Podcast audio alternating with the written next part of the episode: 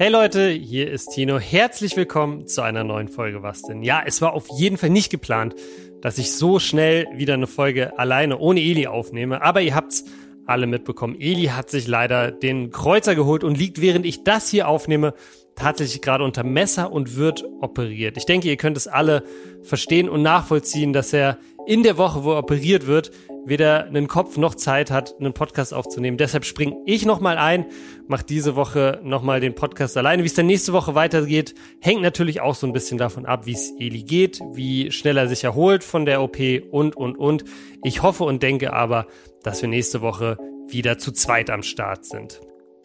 Wie immer werde ich ein paar Community-Fragen von euch beantworten. Aber erstmal, ganz, ganz viele von euch haben mir wieder geschrieben, wo Sie den Podcast gerade hören. Es sind die großen Ferien. Viele von euch sind unterwegs. Unter anderem Max, der ist zwar nicht im Urlaub, aber lebt wohl schon seit zwei Jahren in Florenz und hört was denn immer von da aus. Also schöne Grüße nach Italien. Max Ben, der gerade im Urlaub auf Korsika ist und Jana, die mit ihrem Freund durch Mittelamerika reist und gerade in Costa Rica ist und dort den äh, Podcast hört. Also mega, mega cool, auch wieder zu sehen, wie viele von euch auch so international unterwegs sind und den Podcast von allen entlegenen Orten der Welt hören. Richtig, richtig cool. Schreibt mir gerne weiter, wo ihr gerade immer mal wieder ein paar Shoutouts geben für Leute, die den Podcast aus dem Urlaub hören.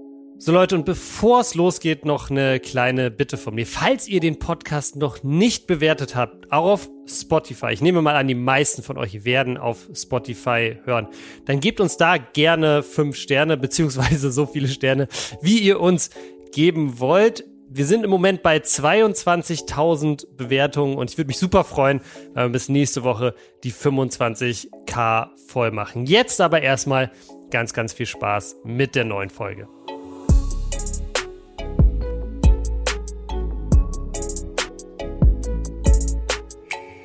Bevor ich zu euren Community-Fragen komme, habe ich mir gedacht, es macht vielleicht Sinn, wenn ich unter den gegebenen Umständen einfach nochmal meine Reaktion auf Elis Verletzung mit euch teile. Als ich das mitbekommen habe, beziehungsweise gesehen habe, wie die meisten von euch wahrscheinlich auch, habe ich es einfach in Elis Instagram-Story gesehen, dass er sich verletzt hat, war ich erstmal geschockt, aber auch ein bisschen hoffnungsvoll. Er meinte ja auch erstmal, dass äh, noch gar nicht sicher ist, was genau los ist ja, ich habe einfach irgendwie für ihn natürlich total die Daumen gedrückt erstmal, dass es kein Kreuzbandriss ist, sondern vielleicht nur in Anführungszeichen irgendwie ein Band oder das Innenband oder der Meniskus, whatever.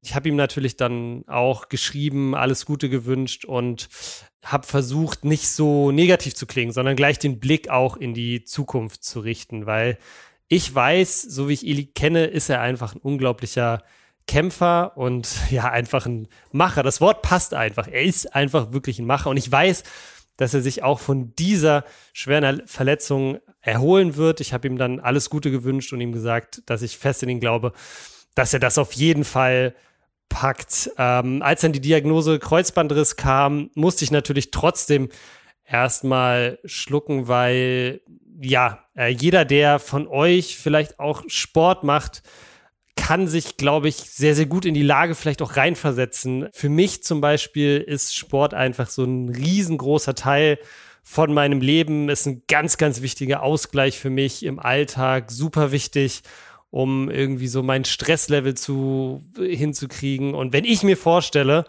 einen Kreuzbandriss zu haben und einfach, keine Ahnung, sechs, acht, neun Monate keinen Sport machen zu können, dann wäre das einfach, boah, ja, da hat's mich echt erstmal irgendwie äh, fast äh, so ein bisschen geschüttelt. Und ich hoffe einfach jetzt dann, dass Eli sich gut erholt. Ich glaube, er ist in guten Händen, was den Arzt angeht, der ihn operiert und ähm, auch das Team, auch das Physio-Team bei Delay ist ja wirklich super, super gut. Die werden richtig viel mit ihm arbeiten.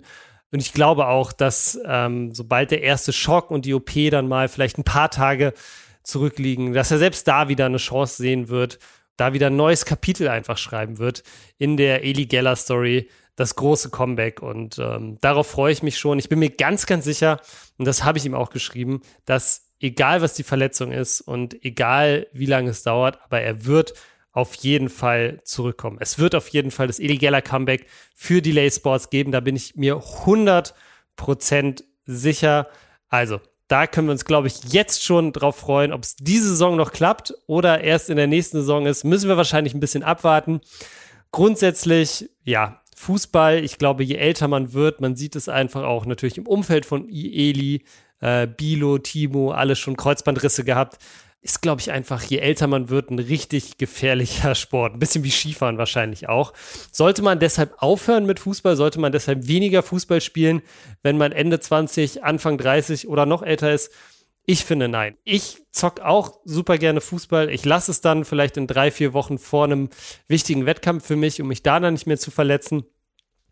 Aber ich glaube, der Tipp, ja, hör doch einfach auf mit Fußball jeder, der von uns gerne Fußball spielt oder schon mal Fußball gespielt hat, ähm, wird das unterschreiben können. Das ist einfach irgendwie keine so richtige Alternative. Und ich glaube, hätte zum Beispiel keinen Bock, mich da meinem Körper zu beugen. Und ich glaube, Eli ist genau irgendwie aus dem gleichen Holz geschnitzt in dem Sinne. Von daher denke ich, wir werden ihn auf jeden Fall auf dem Platz wiedersehen und glaube auch, dass wir uns da jetzt schon drauf freuen können. Ich bin sehr, sehr gespannt, wie gut seine Recovery wirklich läuft. Ich bin aber auch sicher, dass er uns da auf jeden Fall teilhaben lassen wird.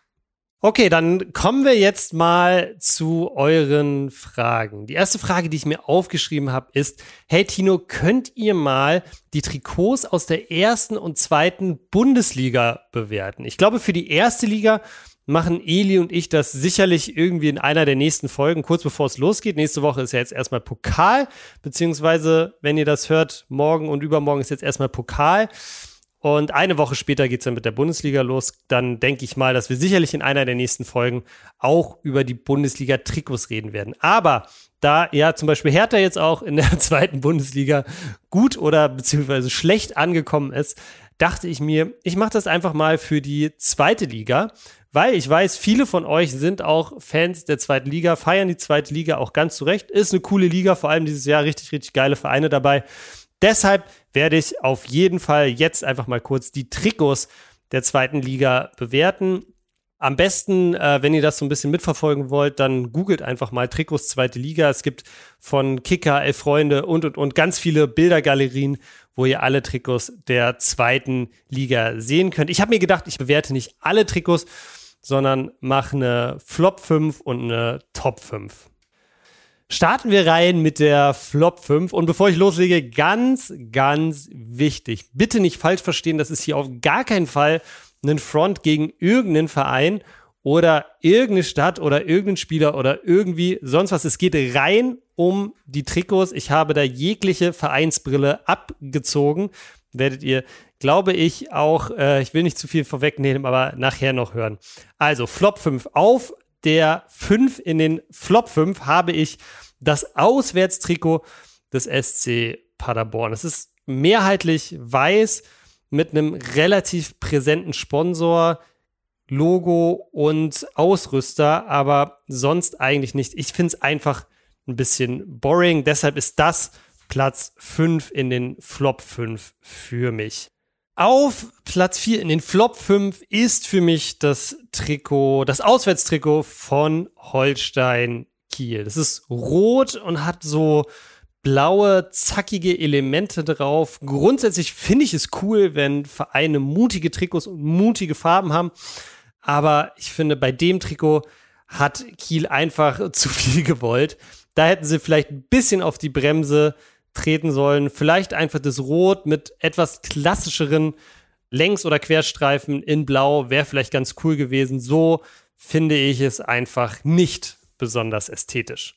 Auf Platz 3 der Flop 5 der Zweitligatrikots, das Auswärtstrikot vom FC Hansa Rostock. Ich finde vor allem, dass der Sponsor viel, viel, viel zu präsent ist. Und auch die Streifen, die so gegen Mitte so ein bisschen ausfaden und so diagonal sind, einfach nicht mein Ding. Der Ausrüster ist Mitsuno, das ist, glaube ich, eine japanische Marke, die eher so aus dem Golfsport kommen und jetzt immer mehr Fuß fassen wollen, glaube ich, auch im Fußballbereich. Und grundsätzlich machen die richtig, richtig coole Sachen, nicht falsch verstehen.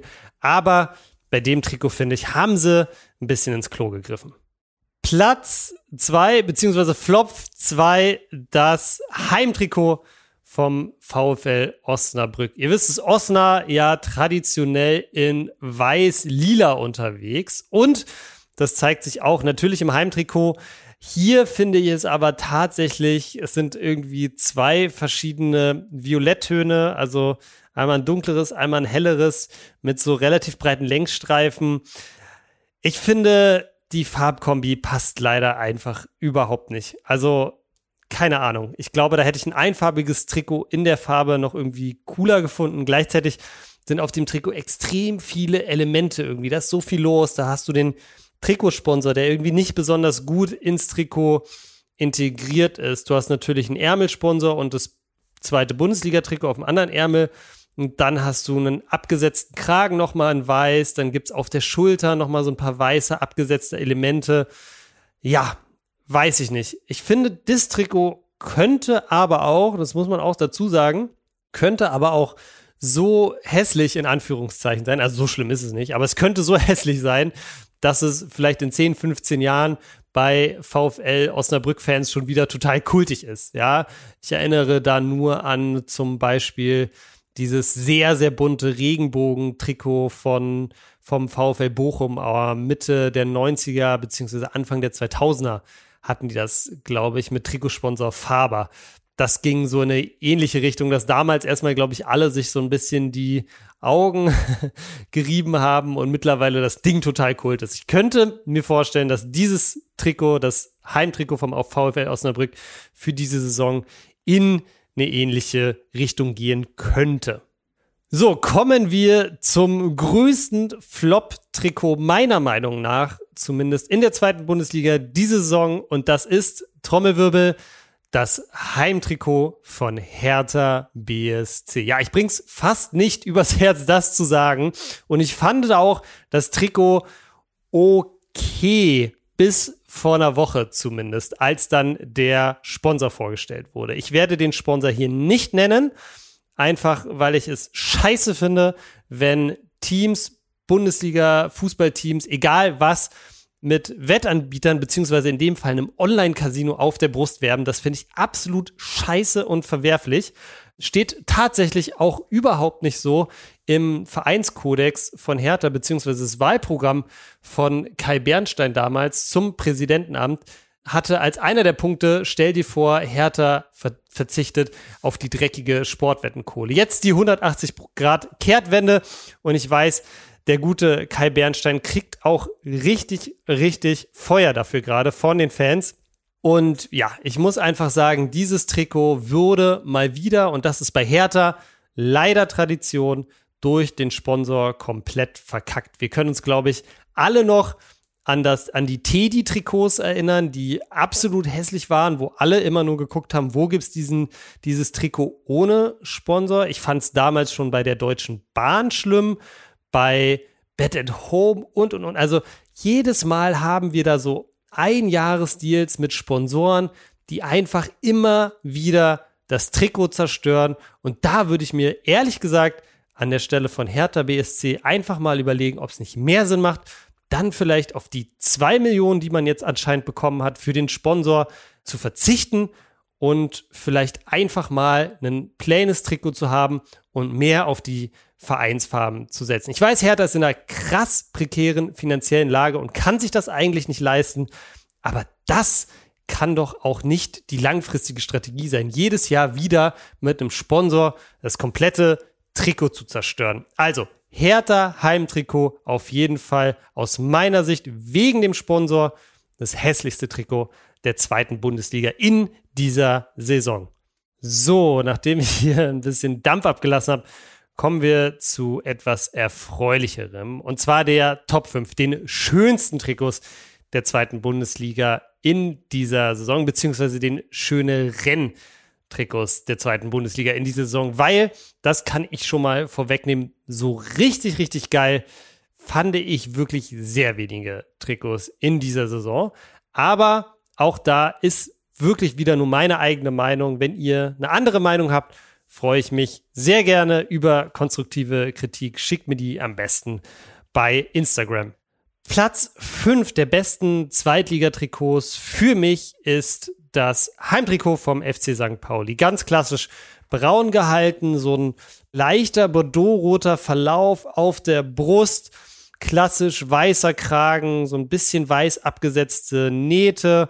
Finde ich, hat so ein bisschen so einen Oldschool-Touch, passt sehr, sehr gut zu den Trikots, die Jack Irvine zum Beispiel sonst trägt. Also relativ cool. Ich finde, der Sponsor ist leider etwas zu präsent, aber sonst haben die Jungs und Mädels von der Schanze da nicht allzu viel falsch gemacht mit diesem Trikot. Auf Platz 4 das Heimtrikot vom FC Schalke 04. Ja, ganz klassisch gehalten, natürlich in Königsblau komplett mit ganz dezenten Nadelstreifen, die so ein bisschen heller sind. Ähm, Sponsor ist finde ich, gut integriert und passt auch sehr, sehr gut zu Schalke. Irgendwie alles in den Vereinsfarben. Das Ausrüsterlogo von Adidas, finde ich, passt auch sehr, sehr gut hier aufs Trikot. Auch dieses Logo ohne den Adidas-Schriftzug unter den drei Streifen finde ich tatsächlich so nach anfänglicher Skepsis echt cool und ähm, sorgt dafür, dass so auf solchen Trikots irgendwie das noch dezenter wirkt und ja, Vereinswappen ist sonst noch drauf. Insgesamt, wie gesagt, sehr, sehr klassisch gehalten und ja, irgendwie finde ich ein sehr, sehr gutes Beispiel für ein super unaufgeregtes Trikot, das trotzdem irgendwie was hermacht. Auf Platz 3 das Auswärtstrikot von Hannover 96. Auch hier klassisch in den Vereinsfarben gehalten.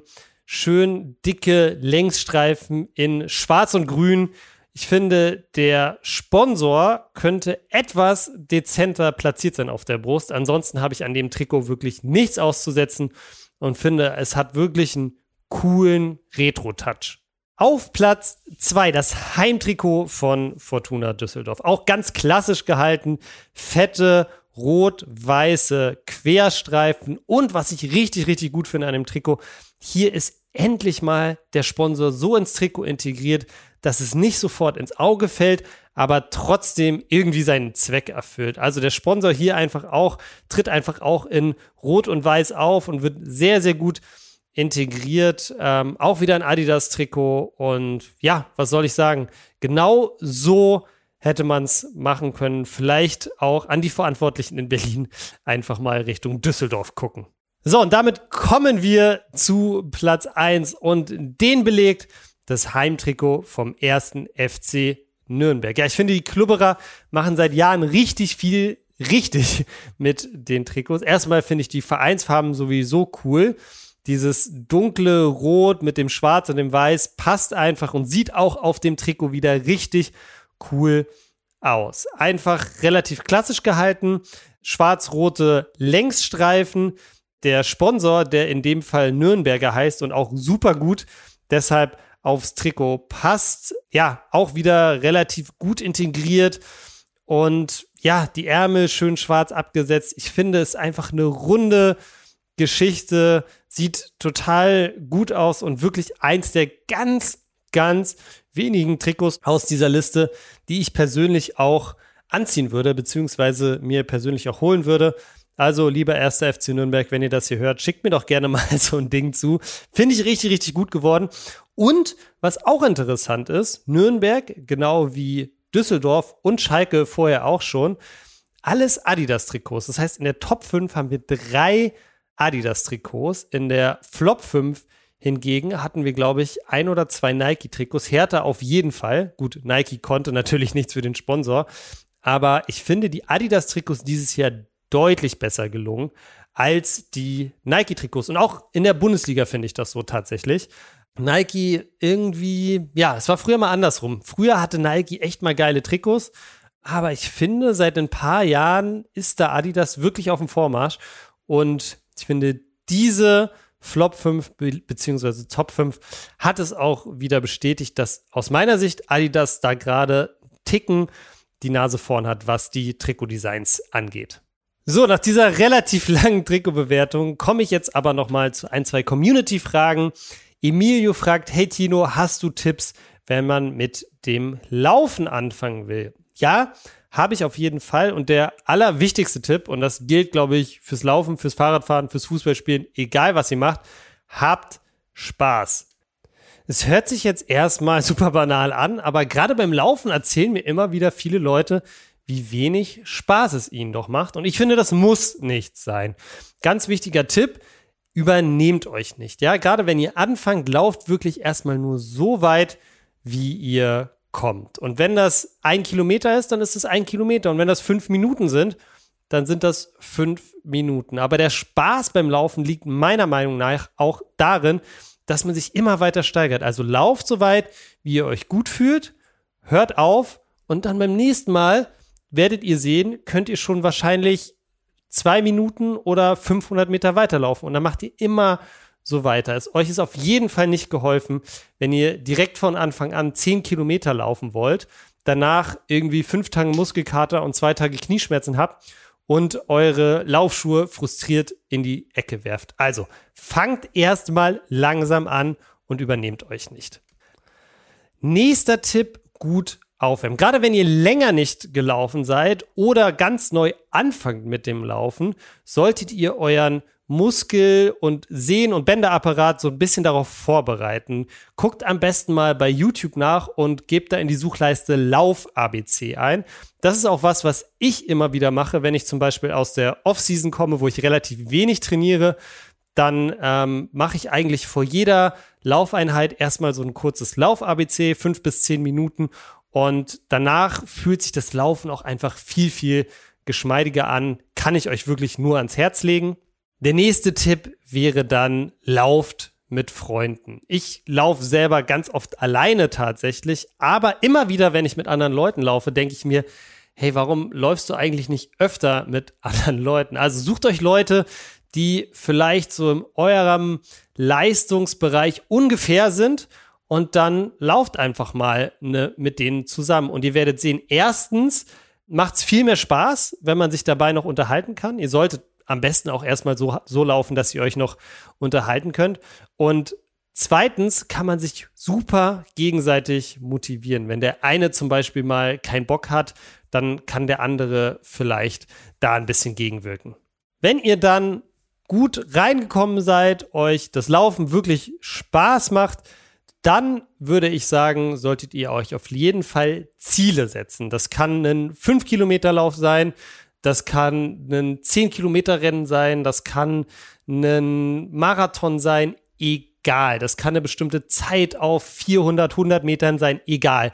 Aber Ziele helfen, finde ich, immer total dabei, motiviert zu bleiben. Eine Sache, die ich da ans Herz legen kann, ist, googelt mal Parkrun. Parkruns, das sind 5 Kilometerläufe, die wirklich jeden Samstag an ganz, ganz vielen Orten auf der Welt stattfinden. Ich glaube, hier in Berlin gibt es, glaube ich, an vier oder fünf verschiedenen Orten jeden Samstag so einen Lauf. Es ist immer mit Zeitnahme, also es ist praktisch wie so ein Rennen. Und dort lernt man auch total viele coole Leute kennen und Leute, die einfach auch gerne laufen. Also googelt das mal, wenn ihr vielleicht so als erstes Ziel so ein 5 Kilometer Rennen haben wollt. Als letztes eigentlich keine Frage, sondern vielmehr einen Shoutout an euch. Mir schreiben immer wieder Leute, dass sie den Podcast jetzt zum dritten Mal hören, zum sechsten Mal hören, jede Folge hören, jede Folge zweimal hören, neu entdeckt haben und komplett durchgehört haben und, und, und. Und ich versuche ja auch wirklich jedem zurückzuschreiben, beziehungsweise alles zumindest zu lesen, was ich so auf Instagram bekomme. Im Moment ist es leider ein bisschen schwierig, weil es tatsächlich wirklich viel ist und ich auch viel, viel, viel zu tun habe. Aber deshalb vielleicht an der Stelle hier nochmal vielen, vielen Dank. Und dieses vielen Dank ist wahrscheinlich immer noch viel zu wenig. Ihr wisst gar nicht, wie viel mir das bedeutet, dass so viele von euch diesen Podcast feiern. Mir macht es richtig viel Spaß. Ich weiß, Eli macht Spaß. Und es ist einfach unglaublich cool zu sehen, dass es auf so viel Resonanz trifft. Wir werden auf jeden Fall weitermachen und ähm, freuen uns natürlich auch immer auf Feedback, Fragen von euch und, und, und. Schreibt mir die am besten bei Instagram. Wie gesagt, ich versuche alles zu lesen, aber wirklich, ich küsse euer Herz. Es ist ganz, ganz toll. Wir sind jetzt schon fast zwei Jahre am Start mit diesem Podcast. Und ich glaube, es ist einfach mal wieder Zeit, euch zu danken, der Community zu danken, dass ihr weiterhin so zahlreich am Start seid und jede Folge was denn hört und jedes Mal uns sagt, was wir besser machen können, was ihr cool findet und, und, und. Vielen, vielen Dank dafür, für die ganzen Nachrichten, für das viele konstruktive Feedback. Wirklich. Also ich kann euch echt nicht sagen, wie viel mir das bedeutet. Ihr merkt, äh, ich werde fast ein bisschen emotional. Richtig, richtig cool. Wir werden auf jeden Fall weiter Gas geben. Vielen Dank an alle da draußen, die den Podcast hören. Okay, und das soll es dann auch schon wieder gewesen sein mit dieser Folge Post von Tino. Wie gesagt, wir müssen mal gucken, wie es nächste Woche Elis Knie geht, wann er aus dem Krankenhaus rauskommt und, und, und. Aber Ziel ist natürlich, dass wir nächste Woche wieder ganz normal zu zweit aufnehmen. Ein Hinweis noch, ganz viele von euch schreiben mir gerade, hey Tino, wir fahren in zwei, vier, fünf, sechs Wochen auf Klassenfahrt nach Berlin. Hast du Tipps? Ja, habe ich, aber das habe ich tatsächlich in einer der vorigen Folgen schon erzählt. Also checkt mal die Post mit Tino Folgen ab. Ich weiß gar nicht mehr genau, in welcher es ist, aber da habe ich mal meine Berlin-Tipps irgendwann für euch gesammelt. Hört da noch mal rein, da findet ihr dann einfach alles noch mal gesammelt. Das soll es gewesen sein von dieser Folge. Ich hoffe, es hat euch Spaß gemacht und ich hoffe, wir hören uns nächste Woche wieder. Haut rein.